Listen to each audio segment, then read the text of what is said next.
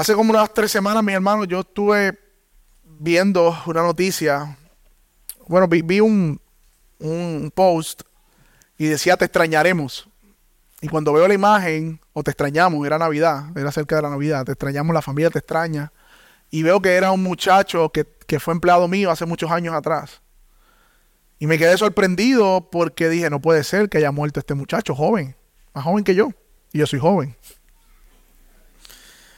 Pero vi que, compartieron ese recuerdo y, estaba sorprendido y seguí buscando información, información. Usted sabe, empecé a, investigar qué pasó aquí. Se me metí ahí en, el Facebook de él. Vi que no habían posts de tal fecha, de cuándo fue esto. Entra el familiar. Y me doy cuenta que comparten una noticia de, parece que Telemundo creo que era, entrevistando a la esposa. Y la esposa sollozando cuando fue la noticia entre lágrimas. Me quitaron a mi esposo, me quitaron a mi esposo. Me dejaron sola con mi hija. ¿Por qué? ¿Por qué? Llorando.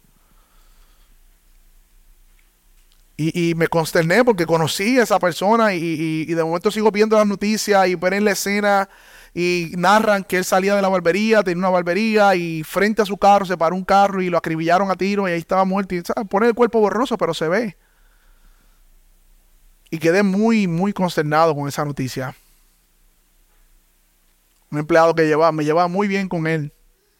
Tenía muy buenos recuerdos con él. Y, me llevó a clamar allí por, por este muchacho y por, más bien por la familia, por la esposa que se quedaba sola con una hija, los padres, los familiares estaban desgarrados. Esto fue en agosto, yo me estaba enterando en diciembre. Hasta le escribí a otra compañera, mira, yo no sabía esto y me contó un poquito más, yo, wow. Mi hermano, y esta es la, la narración, quizás me sentí más identificado porque conocía a la persona, pero en el año 2017 hubieron 727 asesinados en Puerto Rico. En el, 210, en el 2019 hubieron o hubo 631 asesinatos. De hecho, Puerto Rico se registra como la, el estado, si lo compara con los Estados Unidos, donde hay más tasa de, de asesinatos por habitante. Esta historia que yo vi y que me desgarró el corazón se repite vez tras vez, tras vez, tras vez. Y viendo las estadísticas de los asesinatos en Puerto Rico, usted puede ver con claridad cómo nacen más hombres, pero que a la edad de 25 a 30 años hay más mujeres que hombres. Y de ahí en adelante hay más mujeres que hombres. Los hombres mueren más jóvenes. Sabemos por el narcotráfico, la droga, todo esto. De hecho, el, creo que el 90% de los asesinatos eran hombres. Pero mi hermano, no hay nada nuevo debajo del sol. Y recordar en esto y mirar esto, mis hermanos, a veces nos volvemos insensibles, pero es recordar que nuestra sociedad está cargando o ha sido afectada por el mismo pecado que afectó hace miles de años a los hijos de Adán y Eva. No hay nada nuevo debajo del sol, mis hermanos. Tan pronto como la primera familia de la tierra, mi hermano, Adán y Eva, vemos una desgracia familiar en el capítulo 4 de Génesis. Yo creo que Dios es intencional con su palabra. En el capítulo 2 de Génesis vemos Génesis todo bien, hermoso, y todo había sido creado bueno, y Dios decía esto es bueno, esto es bueno, no es bueno que el hombre es tesoro, le dio una compañera, y esto es bueno en gran manera. Vemos al hombre allí en el huerto del Edén disfrutando de la presencia de Dios. Capítulo 3 de Génesis pasa la caída. Capítulo 4, un hermano mata al otro, lo asesina. Y yo me preguntaba cuando veía la noticia, ¿qué llevaban a estos hombres a sacar armas y matar a sangre fría a una persona que quizás no conocen bien? No saben que tienen familia, que tienen hijos. ¿Por qué una persona, cuál es el estado tal que lleva una persona a quitarle la vida a otro? Pero es la misma razón desde hace miles de años atrás. Porque en Génesis 4 dice el Señor a Caín, ¿por qué estás enojado? ¿Y por qué se ha demudado tu semblante? Hablando de cuando Dios aceptó la ofrenda de Abel y no la de Caín. El Señor le pregunta, ¿por qué estás enojado? Dice el versículo 7 de capítulo 4 de Génesis, ¿haces bien? Si haces bien, ¿no serás aceptado? Pero si no haces bien, el pecado yace a la puerta y te codicia, pero tú debes dominarlo. Dios le advirtió a Caín, estás enojado y el pecado está a la puerta. Cuidado con tu enojo. Pero Caín no escuchó la advertencia. Versículo 8 dice, Caín dijo a su hermano, a ver, vamos al campo. Y aconteció que cuando estaban en el campo, Caín se levantó contra su propio hermano, mi hermano, y mató a Abel. Estamos en el capítulo 4 de la Biblia, mi hermano. De toda la narración de la, de la historia de redención. Qué desgarrador para Eva y para Adán. Pensamos en Caín, a ver, pero ¿y qué pasó con Eva y Adán? Eva perdió un hijo. Y Adán también. Y lo peor de todo, en vano te supró otro hijo. Hermano, la ira no dominada lleva a una persona a cometer actos violentos. Y la Biblia lo deja plasmado desde el capítulo 4 de Génesis. El enojo que se guarda en el corazón alimenta resentimiento. Y cuando ese resentimiento lleva tiempo en el corazón, la persona es capaz de planificar mal sin, sin sentir remordimiento de lo que va a hacer. Y es ahí donde vemos la desgracia. Y eso que sucedió hace miles de años, comienzo de Génesis 4, cerca de 4.000, 6.000 años, Pablo se lo está repitiendo a Éfeso, luego de 2.000 años, es lo mismo para nosotros hoy. Y por eso la Biblia es verdad, porque la verdad no cambia y el hombre es el mismo. La Biblia no hay que actualizarla, nosotros tenemos que actualizarnos a la escritura. El mismo emoción que llevó a Caín a matar a Abel es la misma emoción o sentimiento que si no se domina y se controla y se pone bajo sujeción es que lleva a los asesinatos hoy. Por eso, mis hermanos, hoy veremos dos puntos en estos pasajes que nos tocan. El tema es la nueva vida en Cristo. Enójate, pero no peques y reconcíliate pronto. Enójate, pero no peques y reconcílate pronto. Ahora bien, mis hermanos, no estamos en Génesis, estamos en Efesios. Nos encontramos en el capítulo 4 de la carta de Efesios. Como ustedes saben, estamos viendo los imperativos, cómo vivimos a la luz de la realidad de lo que ya somos. Pablo comienza esta segunda sesión de la carta llamando a la iglesia a decirle vivan de una manera digna, vivan de la manera a la cual han sido llamados a vivir. Ustedes son hijos de Dios, han sido adoptados, han sido elegidos, Dios los ha salvado. Vivan entonces en consecuencia a esa vida que ya han recibido. Una vida caracterizada, caracterizada por las virtudes de Cristo y un rechazo a la antigua manera de vivir. Y vamos a leer el pasaje, vayan conmigo a Efesios 4. Vamos a leer del 22 al 24 y vamos a leer el versículo 26. Usualmente lo que vamos a hacer eso durante toda lo que resta de la serie. Vamos a leer siempre el pasaje que memorizamos esta semana. Y luego vamos a leer entonces el, próximo mandamiento que va en la serie consecutiva, que es el versículo 26. Dice, en cuanto a la anterior manera de vivir, versículo 22, ustedes se despojan, despojen del viejo hombre, que se corrompe según los deseos engañosos y sean renovados en el espíritu de su mente y se vistan del nuevo hombre, el cual en la semejanza de Dios ha sido creado en la justicia y santidad de la verdad. Versículo 26. Podemos ponerle por lo tanto ahí. Así que enójense, pero no pequen, no se ponga el sol sobre vuestro enojo o sobre su enojo. Tengo la reina Valera, perdone. Ni den oportunidad al diablo. Mis hermanos, ese es el pasaje que nos corresponde hoy. Y antes de entrar a desglosar el versículo 26, tenemos que recordar el principio santificador, el proceso de las cuatro R. ¿Recuerdan, mis hermanos?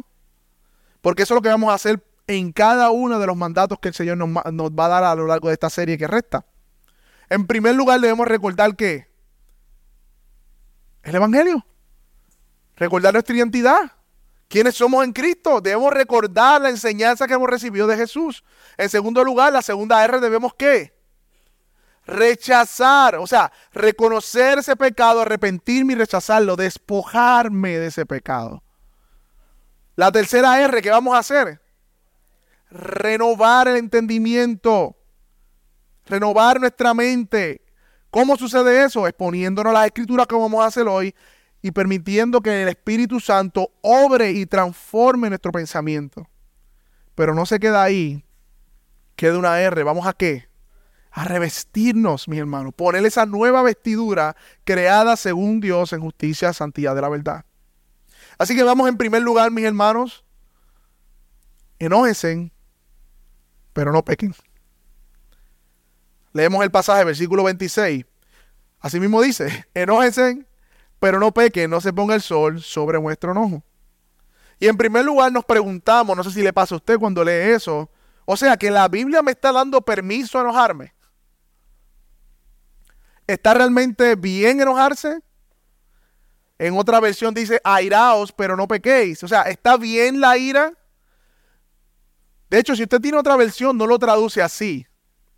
Hay unas versiones que interpretan este pasaje de, de diferente manera. Por eso es importante las versiones cuando vayamos a estudiar las escrituras. No está nada mal usar la nueva traducción viviente, nueva versión internacional, el sentido que nos traduce el sentido del texto, pero recuerden que esas versiones también están interpretando el texto. Todas las versiones lo hacen, pero estas versiones aún más todavía. Y la nueva traducción viviente y tanto la nueva versión internacional traducen diciendo, cuando estés enojado no peques. Pero la nueva Biblia de las Américas te dice, y la Reina Valera, enójate, pero no peques. Muy distinto el acercamiento. Y no quiero entrar en todo, ¿verdad? Los dimes y diretes sobre este punto, pero sí quiero decir algo sobre esto, mis hermanos. Cuando hacemos la exégesis, el, el verbo que utiliza Pablo para decir enójense está en un presente activo, como un imperativo. Y comentando sobre esto, dice, aunque es un verbo presente, esta orden no debe interpretarse como que siempre estemos enojados, pero sí nos está diciendo que hay razones legítimas por las cuales enojarse, por las cuales airarnos. Hay razones posibles que no son pecaminosas por las cuales deberíamos airarnos. O sea, no se nos ordena a vivir enojados o airados, sino que hay ocasiones legítimas en, cual, en donde la ira y el enojo es legítimo. Es legítimo. ¿Y por qué llegamos a ese punto, mi hermano? Bueno, mis hermanos, este pasaje está citando, y apúntelo por ahí en su casa, luego lo puede leer, Salmos 4. Porque el Salmo 4 dice, temblad y no pequéis, meditad en vuestro corazón estando en vuestra cama y callad. Y en el contexto de ese salmo, David expresa la angustia porque el pueblo de Dios persiste en la idolatría. Cuando dice en el versículo 2, hijos de hombre, ¿hasta cuándo cambiarán mi honra en deshonra? ¿Hasta cuándo amarán la vanidad y buscarán la mentira? Dios está clamando en este salmo a su pueblo y está airado por su, con su pueblo porque se fue tras la idolatría. Y David expresa ese coraje, ese enojo, esa ira santa por la santidad de Dios. De hecho, en Deuteronomios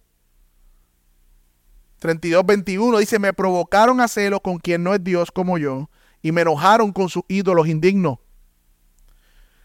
La ira de Dios, mis hermanos, por la idolatría de su pueblo es un tema de la escritura. De hecho, hay más de 400 referencias de la ira de Dios en la escritura. Y tenemos que definir qué es esto de la ira de Dios. Porque definiendo lo que es la ira de Dios, viendo el contexto, entonces podemos decir que si hay un mandamiento legítimo al enojo. Lo que pasa es que es tan extraño para nosotros que no, no lo entendemos. Pero mis hermanos, la ira de Dios no es otra cosa que su justa indignación al pecado y a la injusticia. La ira de Dios es la actitud hacia el pecado, a todo pecado, dice Vicky. Y la ira de Dios es una revelación de su naturaleza divina. No es un atributo de su ser, pero sí refleja su santidad y su justicia. No dice Dios es ira, como dice Dios es amor, pero sí Dios manifiesta ira cuando su santidad es pisoteada cuando su nombre es pisoteado.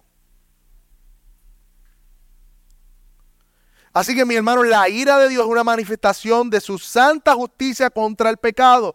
Por lo tanto, mis hermanos, la ira en sí mismo, el enojo en sí mismo, no es pecaminoso porque si no Dios tuviese pecado. Porque Dios se ira. Si decimos que la ira en todo su sentido es pecaminoso y que el enojo en todo su sentido es pecaminoso, entonces Dios tiene pecado. Y mis hermanos, ustedes saben que eso no puede ser. Ustedes saben que eso no puede ser. Porque en Dios no hay pecado. Si la ira fuese pecado, Dios tuviese pecado, pero eso es imposible. Por eso, de esta manera hallamos que el mandamiento del pasaje está correcto tanto en, el, en la composición de cómo escribe la palabra de enójense, que es un verbo presente, tanto en el contexto de la idolatría y tanto en el contexto del carácter de Dios. Por lo tanto, mis hermanos, hay una ira a la cual es legítima que el texto nos está llamando a manifestar. Ahora bien, debemos preguntarnos, porque ¿cómo que airarse está bien? ¿Cómo que enojarse está bien? Debemos preguntarnos cuáles son entonces esa, cuál es esa ira legítima. ¿Cuáles son las razones legítimas para enojarnos? Y como son tan extrañas, mis hermanos, nos resultan como que, ¿qué está, ¿por qué Pichi está diciendo eso? Eso. Porque usualmente la ira y el enojo está asociado con nuestros pecados.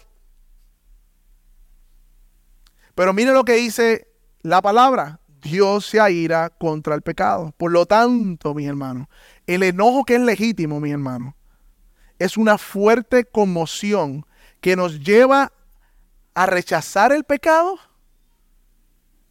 y a ser más santo para él. Hay un lugar con esa ira, ese enojo en contra del pecado.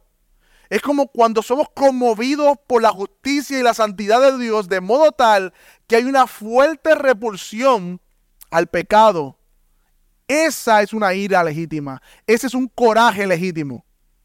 Cuando usamos la fuerza de ese coraje para rechazar el pecado. Pero es tan extraña para nosotros, por nuestro pecado. Y tan peligrosa, por eso dice, aírate pero no peques. Hay una advertencia rápido.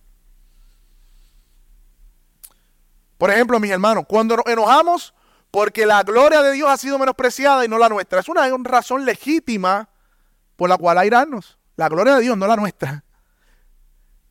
De hecho, vemos a Jesús en el templo y cuando Él va al templo y vira las mesas y coge un látigo y saca a los mercaderes, vemos una manifestación, una repulsión al pecado, pero vemos que Él no se está defendiendo a sí mismo. Él dice, la casa de mi Padre y luego lo vemos frente a Pilato que le dice, yo tengo una legión de ángeles que pudiesen ahora mismo librarme de tu mano. Pero no la usó,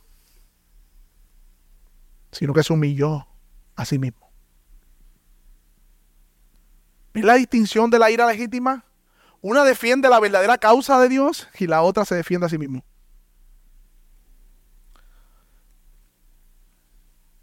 Otra forma legítima de usar la ira, cuando hay santa indignación por el pecado que vemos en nosotros y los efectos en nuestra familia y en el mundo que nos mueve a pelear contra él, mis hermanos.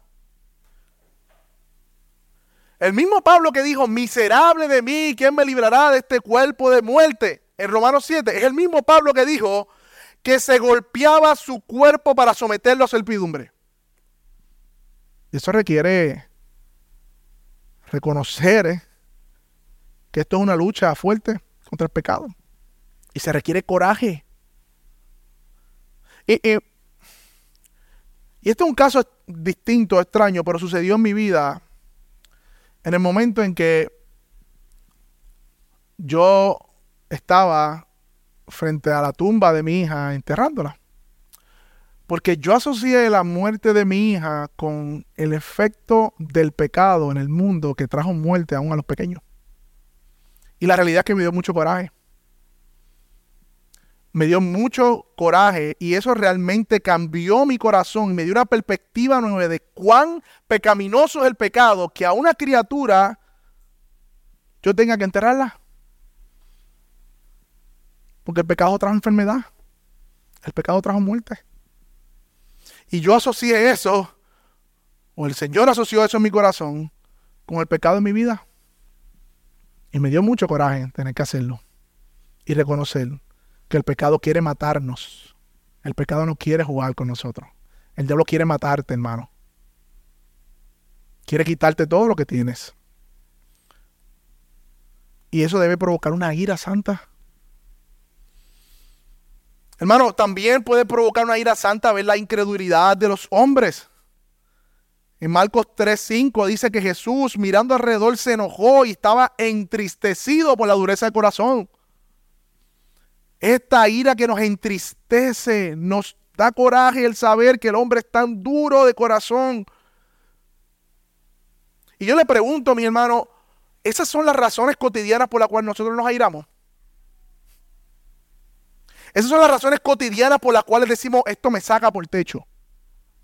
Esto me molesta.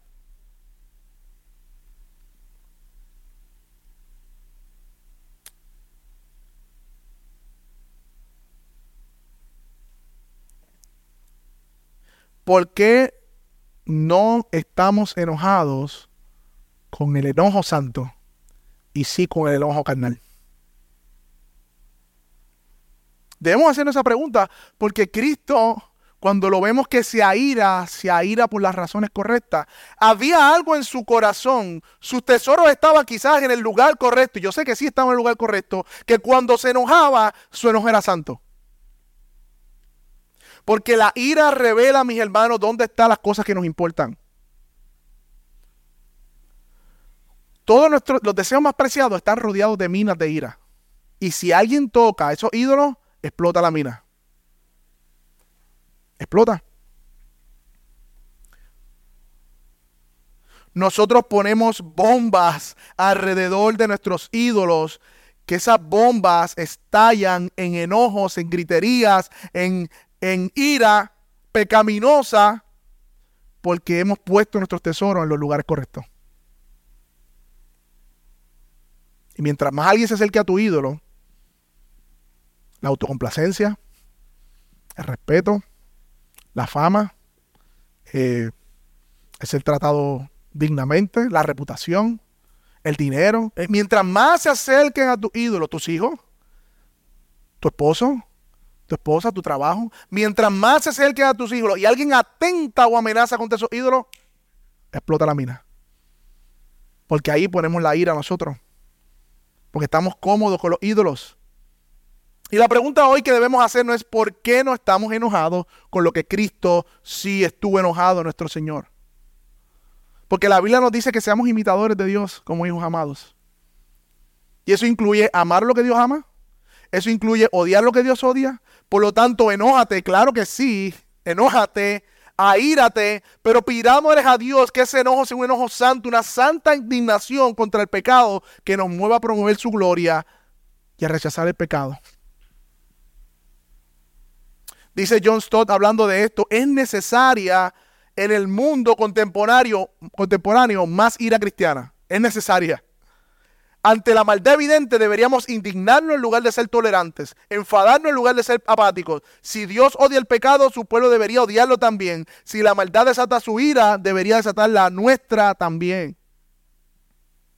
Pero recordando lo que dice Santiago, cuidado, porque la ira del hombre no obra la justicia de Dios. Cuidado las motivaciones de tu ira.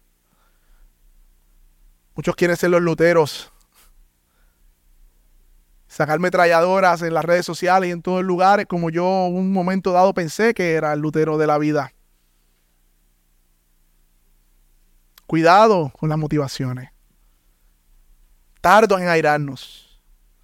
Ahora bien, mis hermanos, como hemos expuesto, la ira en sí misma no es pecaminosa, pero el enojo es una emoción humana. La ira sigue siendo una emoción humana y desde la caída todas nuestras emociones han sido afectadas por el pecado, aún el amor. Así que la ira también ha sido dañada por el pecado. La emoción del enojo ha sido corrompido por el pecado. Por eso la advertencia, enójense, sí. Hay razones legítimas por las cuales enojarnos, pero cuidado, no pequen. ¿Qué significa esto de que no pequen? Y es corto y ya vamos a aplicarlo mucho. Hay mucha aplicación ahí. ¿Qué significa no pequen? O sea, cuidado de actuar de manera pecaminosa motivado por tu enojo. Dice un comentarista, siempre que los creyentes expresan su ira por motivos pecaminosos, sea el orgullo herido, sea la envidia, sea el resentimiento, la venganza, los celos, están incurriendo en pecado.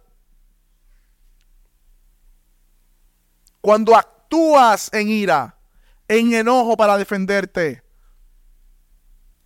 estás pecando.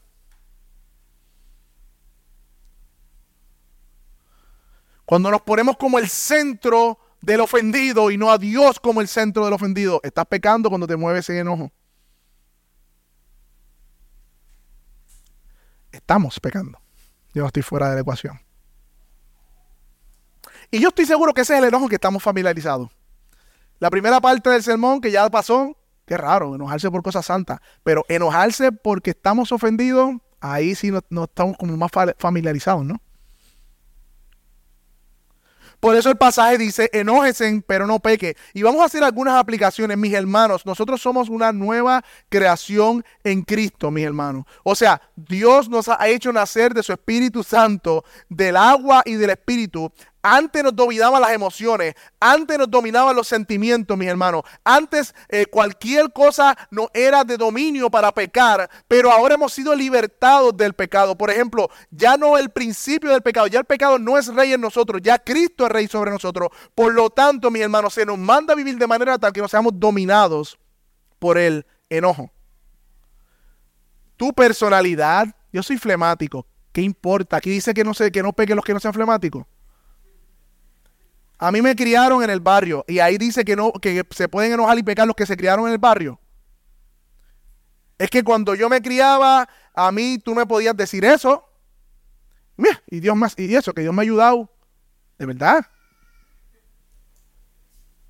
Tu personalidad, cómo te criaron, de dónde vienes, vale lo mismo que el dinero de monopolio en el Banco Popular. Nada, cero. Cero. Aquí no hay una condición. Enójate, pero no peques a menos que te criaste, a menos que te enseñaron, a menos que tengas un carácter así. Es que yo soy así, nadie es así. Porque tú has nacido de nuevo, si eres cristiano. Tú puedes decir eso ante el mundo. Si yo soy así, y, y que tienes que bregar con eso. No, no, tú tienes que bregar con esto, lo que dice la Biblia. Eso es lo que tú tienes que hacer.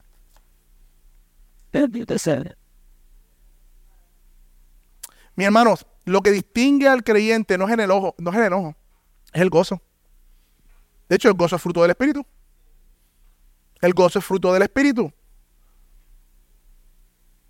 Mi hermano, cuando estamos enojados, así como Caín, el pecado está a la puerta. Hermano, el pecado está a la puerta cuando estamos enojados. El coraje y la ira es terreno fértil que germina el resentimiento y eso es olor fragante para el diablo. Muchos ven al diablo en la Coca-Cola, en los muñequitos de Disney, en la Agenda, 20, Agenda 2030, pero el diablo está cerca donde está el enojo y el resentimiento, mi hermano. No den lugar al diablo, dice ahí. En lo cotidiano, mis hermanos, podemos estar dándole terreno a Satanás en nuestras vidas, en nuestras familias. Son muchos los que están bajo ira, que hacen cosas que luego se arrepienten dicen, es que me cegué. No sé lo que me pasó. De mucha gente dice, me fui en blanco y le metí un puño. Porque la ira aparta el razonamiento y ciega el entendimiento y nos vuelve como animales. Eso es lo que hace el enojo. Proverbios 29, 22 dice, el hombre iracundo levanta contiendas y el furioso peca muchas veces. Comenzamos hablando de los homicidios, ¿verdad? Y al ver las imágenes sangrientas de la noticia, somos consternados, yo estaba consternado con esa desgracia y hasta nos preguntamos ahorita al comienzo, ¿cómo una persona llega a hacer tal cosa de quitar la vida a otra persona? No, nos indignamos ante tanta maldad. Yo no soy como esa gente de barrio, yo no llevo alma, yo no tiro balas, yo no ando buscándole el mal a otro y soy una persona de bien. Pero el gran problema que tenemos es que cuando Jesús viene a la tierra y habla de los mandamientos, dice, oíste que fue dicho, oíste, tú lo oíste que fue dicho, no matarás. Pero yo les digo, cualquiera que se enoje contra su hermano será culpable de juicio. Uy.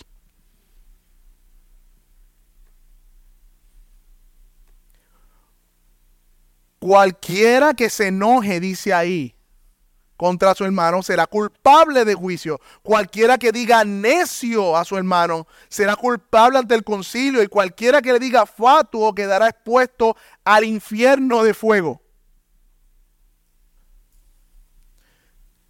Y yo sé que no tiene la misma implicación quitarle la vida a una persona en la calle que insultar o enojarse con alguien. Yo lo sé. Pero aquel asesinato vino de la misma raíz del enojo que la que tú tienes contra tu esposo o que tú tienes contra tu esposa.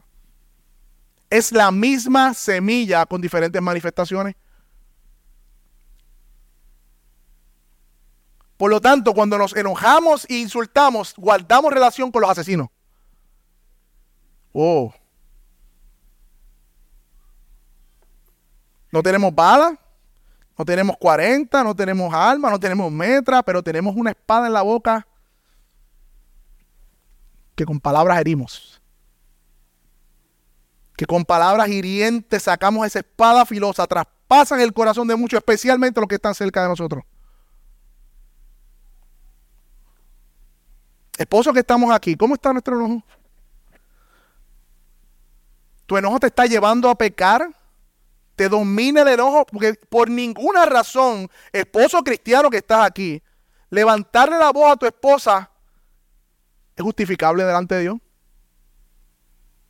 No hay ninguna justificación delante de Dios, esposo que estás aquí, que por el enojo o la ira te lleve a herir verbalmente y emocionalmente a tu esposa. Eso no es vivir con ella sabiamente, como dice Pedro, ni tratarla como vaso más frágil, ni como acoderederas de la gracia. De hecho, somos llamados a tratar a nuestras esposas como Cristo amó a la iglesia. Y créanme, mis hermanos, que lo menos que hace Cristo con su iglesia es herirla con palabras. Todo lo contrario, Cristo recibió las heridas de su pueblo. Cuidado, esposo, que no estemos apuntando al pecado de nuestras esposas como una excusa para el nuestro. Somos bien inteligentes y racionales en eso. Nos encanta racionalizar el pecado de nuestras esposas para darle excusa y terreno al nuestro y arrematar contra ellas verbalmente. Y lo hacemos de maneras hasta piadosas. Porque al final tú eres un sacerdote llamado a santificar a tu esposa. Con tu ejemplo y con tu cuidado. Eres llamado a cubrir con gracia sus faltas. Así como Cristo lo hace contigo, esposo que estás aquí. Y el amor no es emocional, es una determinación de amar a pesar de. Y hay aquí esposos que no tienen una esposa creyente. Qué duro es. Qué duro es. Pero la Biblia te llama a hacer lo mismo. Tienes una tarea más especial. Tienes una tarea más difícil. Pero eres llamado a hacer lo mismo. A no abandonarla a menos que ella te abandone, como dice la palabra. Dice, no te abandones al que no es creyente, si es tu esposo. A menos que él te abandone. Esos son otros 20. Pero tú no te vayas. Tú ama a tu esposa. Así que esposo, enójate. Pero no peques. Esposa que están aquí, ¿cómo está tu enojo? ¿Cómo está tu, tu ira? ¿Te saca por el techo tu esposo? ¿Te domina el coraje llevándote a pecar? Porque el enojo te va a ser un estorbo para poder someterte a tu esposo como la Biblia te manda que lo haga. Cuando te llama a sujetarte a tu marido como la iglesia se sujeta a Cristo, porque la sujeción no es emocional, no es cuando tú lo sientas.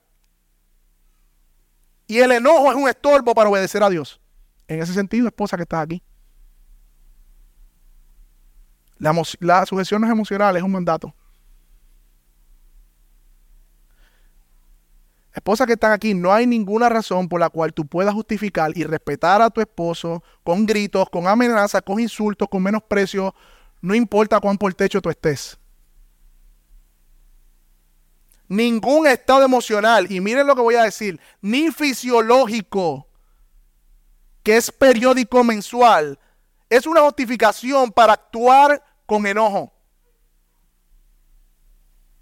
Eres llamada a enojarte, pero a no pecar. no dice, enójate, pero no peques a menos que estés en tu tiempo, en tu día. Ahí tienes licencia para pecar. ¿No?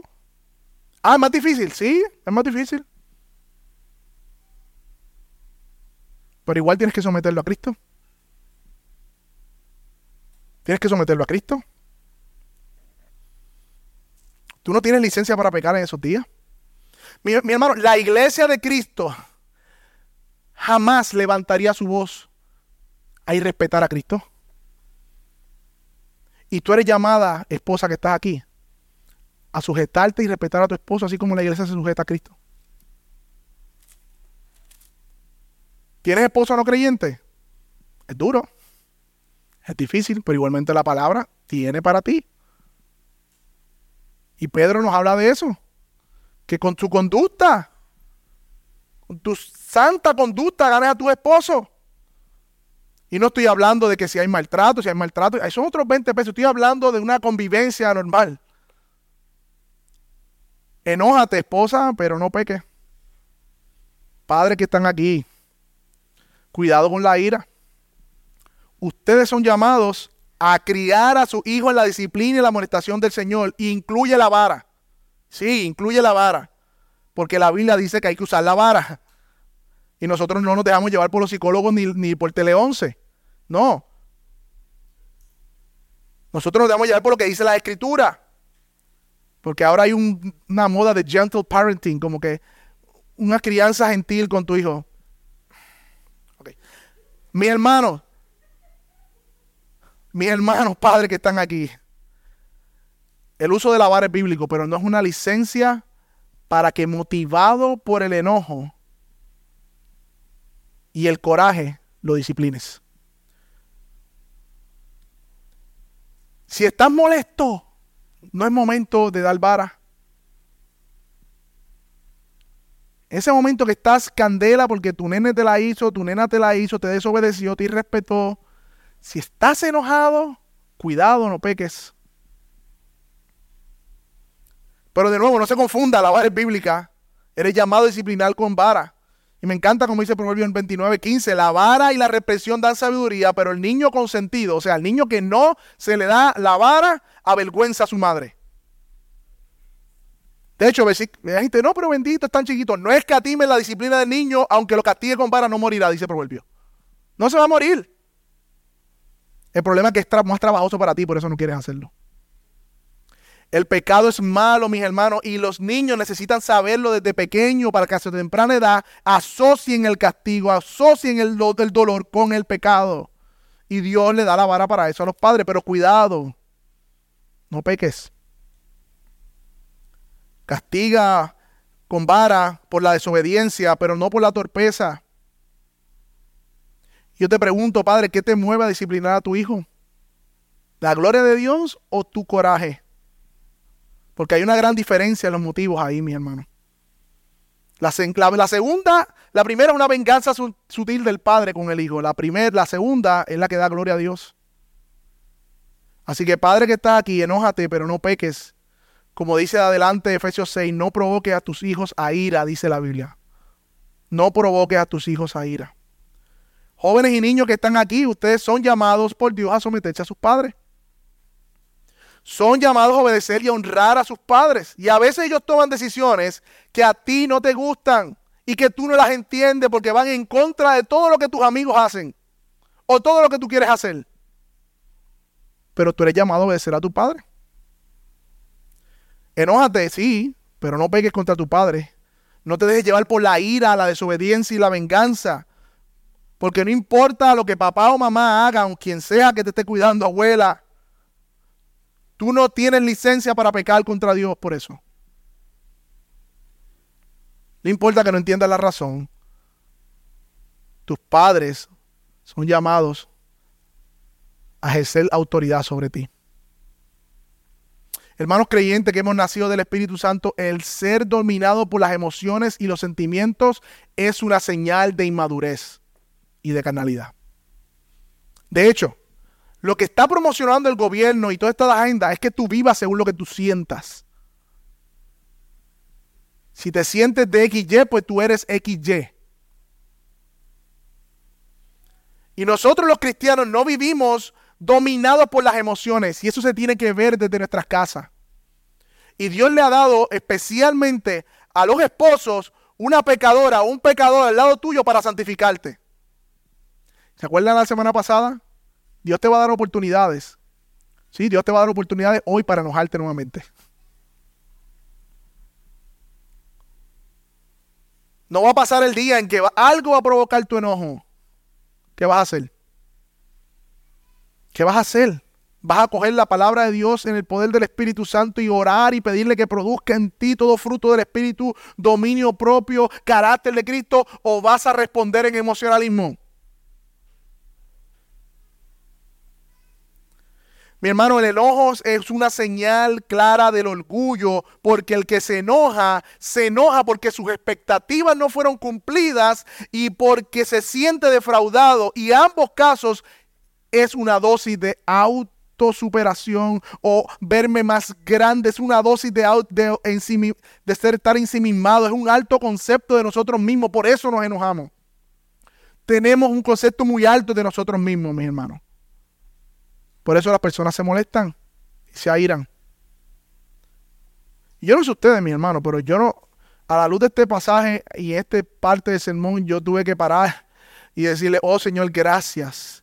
Gracias por la misericordia que encontramos en Cristo. Gracias porque nuestro amado Señor, nuestro sumo sacerdote, no es mecha corta como nosotros. Gracias porque Él es lento para la ira. Gracias por Él es grande misericordia y bondad. Gracias por el ánimo que encontramos en el Evangelio, por el amor de Cristo, esa gracia de Dios, esa bondad del Padre, ese consuelo del Espíritu Santo, esa ayuda del Espíritu, esa, ese, ese soporte del Dios Trino que toma nuestra flaqueza y la lleva a la cruz y paga con la sangre de su Hijo. Oh, hermano, debe derretir nuestros corazones y darle gracias al Señor. Y esa misma gracia es la que nos transforma y no nos deja donde estamos, sino que nos hace a su imagen. Hermanos, el, el antídoto contra el enojo pecaminoso es la gracia que se encuentra en Cristo Jesús. No hay creyente que meditando en la gracia de Dios para con sus pecados, reconociendo que merece el infierno, reconociendo que no merece el amor de Dios y creciendo en el conocimiento del amor de Dios, pueda levantarse de esa meditación enojado y airado y buscando pagarle cuenta a los demás. No hay forma, mi hermano, si estamos meditando en la gracia en el Evangelio, de vivir una vida airada y controlada por las emociones. Así que el antídoto en contra del enojo y el pecado es la gracia que encontramos en el Evangelio de nuestro Señor Jesucristo. Hoy es un buen día, mi hermano, para venir ante el trono de la gracia y pedirle perdón al Señor. Y pedirle perdón a alguien que hemos lastimado por nuestro enojo. Pero ¿cómo lo hago? Nos preguntamos algunos de nosotros. Bueno, el principio santificador de las cuatro R tenemos que desechar el enojo, ¿verdad? Estamos ahí. Así que cuando llegue ese momento de coraje y seas tentado a pecar, recuerda el Evangelio. Rechaza el viejo hombre y renueva tu mente. Pero no solo eso, no solo debemos evitar el pecado cuando estamos enojados, sino dice la palabra, el mismo pasaje, de manera implícita, que no pequemos, sino que nos reconciliemos pronto. Nos reconciliemos pronto. Debemos revestirnos del nuevo hombre, que eso trae reconciliación. Miren lo que dice el pasaje, versículo 26. Enójense, sí, por los motivos santos, pero no pequen, cuidado con la ira pecaminosa. No se ponga el sol sobre vuestro enojo. No se ponga el sol sobre su enojo. En la Torah, la puesta del sol es el límite para pagarle a los obreros la deuda del jornal del trabajo. En Deuteronomio 24, 15 dice, en el día darás a su jornal su pago antes de la puesta del sol, porque es pobre y se ha puesto en su corazón en él, para que no clame al contra ti el Señor y llegue a ser pecado para ti.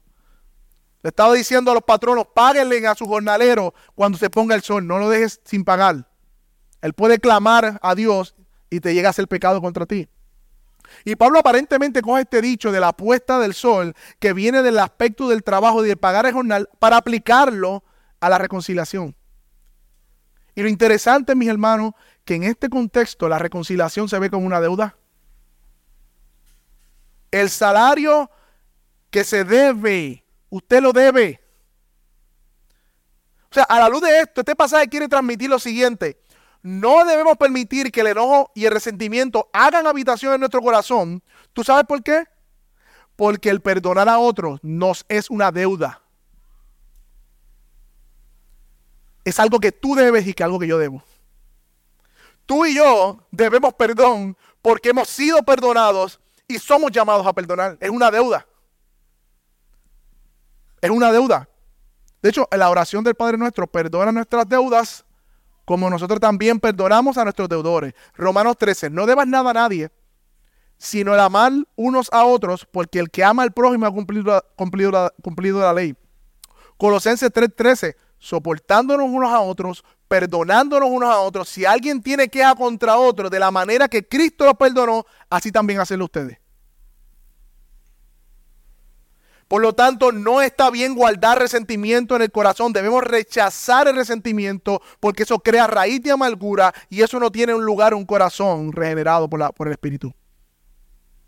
Un corazón lleno de amargura es terreno fértil para la maldad y el diablo. Y no debemos darle ese lugar. Por lo tanto, finalmente vamos a aplicar esta última parte del pasaje. Se, se los dije al comienzo, mi hermano, de la serie de capítulo 4. No son tan cómodos estos pasajes como los 1 al 3 de Efesios. Pero gloria a Dios porque es palabra de Dios. Aplicaciones, seamos prontos para reconciliación. O sea, en cuanto esté de ti, en cuanto esté de ti, sé pronto para reconciliación. Sé pronto para reconciliación. Frases pecaminosas. Que venga Él si realmente está arrepentido. Ajá, y eso es lo que dice ahí. Reconcíliate cuando Él venga. Eso es lo que dice. Siempre soy yo la que tengo que empezar o el que tengo que empezar a hablar. Ahí dice, no dejes pasar este día a menos que ya tú hayas empezado a hablar anteriormente y espera que lo haga. Eso es lo que dice. Ella fue la que pecó o él fue el que pecó, no yo. Ahí dice claramente que no se ponga el sol sobre nuestro enojo. Tu problema, mi hermano, cuando guarda resentimiento, no es con él, es con Dios. Cuando tú guardas enojo en tu corazón y guardas ira en tu corazón y guardas resentimiento, tú tienes un problema con Dios. Porque el Dios saldó su deuda con la muerte de su hijo. ¿Cómo tú vas a retener el pago de lo que le debes a otro? Hay quienes castigan con palabras, como hablamos ahorita. Pero hay otros que castigan con el silencio y con la indiferencia. Pueden pasar días y semanas un día. Ahí está el desayuno.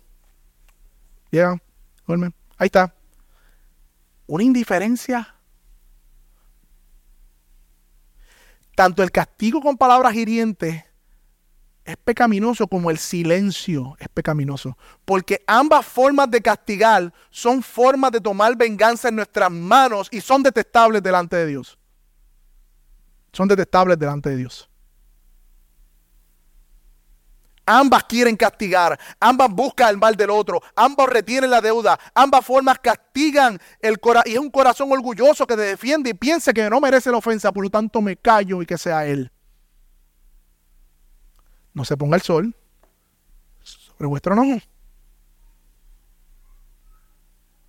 Hermano, el perdón y la reconciliación mantiene al diablo a distancia.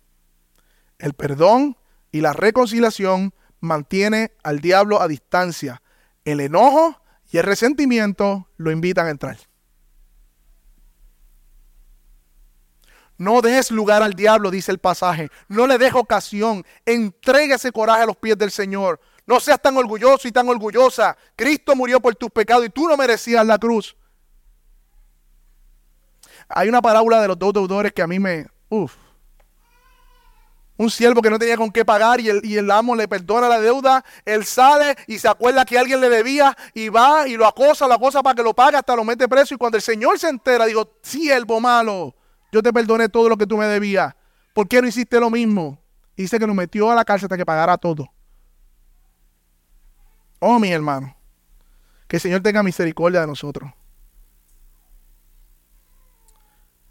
Hermanos, esto es imposible un, texto tan corto. Enojaos o airaos, no pequen, no se ponga el sol sobre esto, no, no den lugar al diablo. Es un texto tan pequeño, pero tan cotidiano. Y podemos hablar dos horas más, pero se me fue el tiempo cerrado. Tenemos que concluir, mis hermanos. Hacer esto es imposible para nosotros. ¿Tú crees que es posible en tu propia fuerza perdonar cuando tú eres ofendido. Mi hermano, cuando tú te sientes ofendido, es como un tranque. Las palabras quedan aquí. Tú sientes como si fuera un, portal que no abre. Tú hasta quieres hablar, pero estás molesto. Y no estoy diciendo que mañana Cuando seas ofendida, va a decir te perdono. No estoy diciendo eso. Pero si la Biblia te invita, por medio de su palabra, de manera imperativa, una orden, a que cuando te enojes no peques. Eso lo primero que debemos hacer es cuando estamos enojados, quizás tenemos que dar un paso para atrás. Quizás tenemos que tomarnos un tiempo. Quizás debemos callarnos la boca un momento. No estoy diciendo castigar con el silencio, que es distinto. Pero reconocer cuando estamos molestos. Tampoco como un punto de que estoy molesta, no me hables. Porque ese no es el punto. El punto es que reconozcamos nuestro pecado y entreguemos ese coraje al Señor. Entreguemos al Señor eso en oración. No tienes que caminar sola o solo. Hay hermanos y hermanas que están aquí en la comunidad de fe que pueden caminar contigo. Estoy bien molesta, cuéntame, necesitamos deshogar, bota el buche. Y hermana, cuando reciba la llamada de la hermana y sabes que esté respetando a su esposo, tú tienes que respetar, háblale con la palabra, tampoco consueles el pecado. Deja que se desahogue. Pero repréndela igualmente si ha pecado, o repréndelo si ha pecado contra su esposa. Para eso estamos como comunidad, no estamos para caminar solo.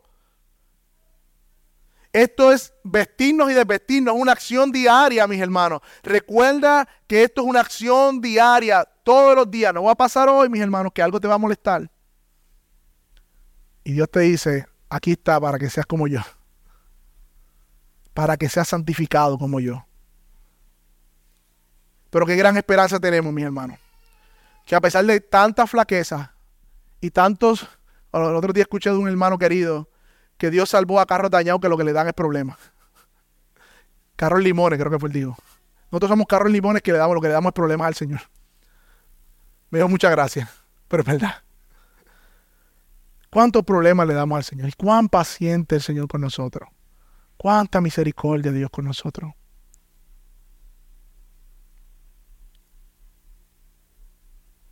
Esa gracia de Dios que fue derramada en la cruz por su sangre cubrió todos tus pecados. Confiésalo. Hay perdón y gracia para ti. ¿Qué, ¿Qué, esperanza tenemos? No hay condenación para los que estamos en Cristo. Vivamos entonces a luz de esa esperanza. Pero aquel que no ha venido a Cristo aún, la ira de Dios está sobre ti. Porque dice la Biblia que el impío que no se arrepiente, él afilará su espada y ha tensado el arco preparado. Ese es Dios hablando. Sí, Dios se molesta con el pecado, no con el pecador. No, no, no. Dios odia el pecado y Dios está irado con el pecador. Con ambos. Pero hoy es un buen día para esconderte de la ira de Dios que solo se ofrece por medio del Evangelio. Dios por su palabra hoy te está llamando a que te escondas en la cruz, creas que Cristo es el Señor que murió por los pecados, que lo necesita, porque tú sabes que estás en paz con todos, quizás, quizás no te identificas con, con esta predicación, yo soy buena gente y no me meto con nadie, pero de nada vale que no te metas con nadie y seas buena gente a que seas enemigo de Dios. Es mejor ser enemigo de los hombres que ser enemigo de Dios.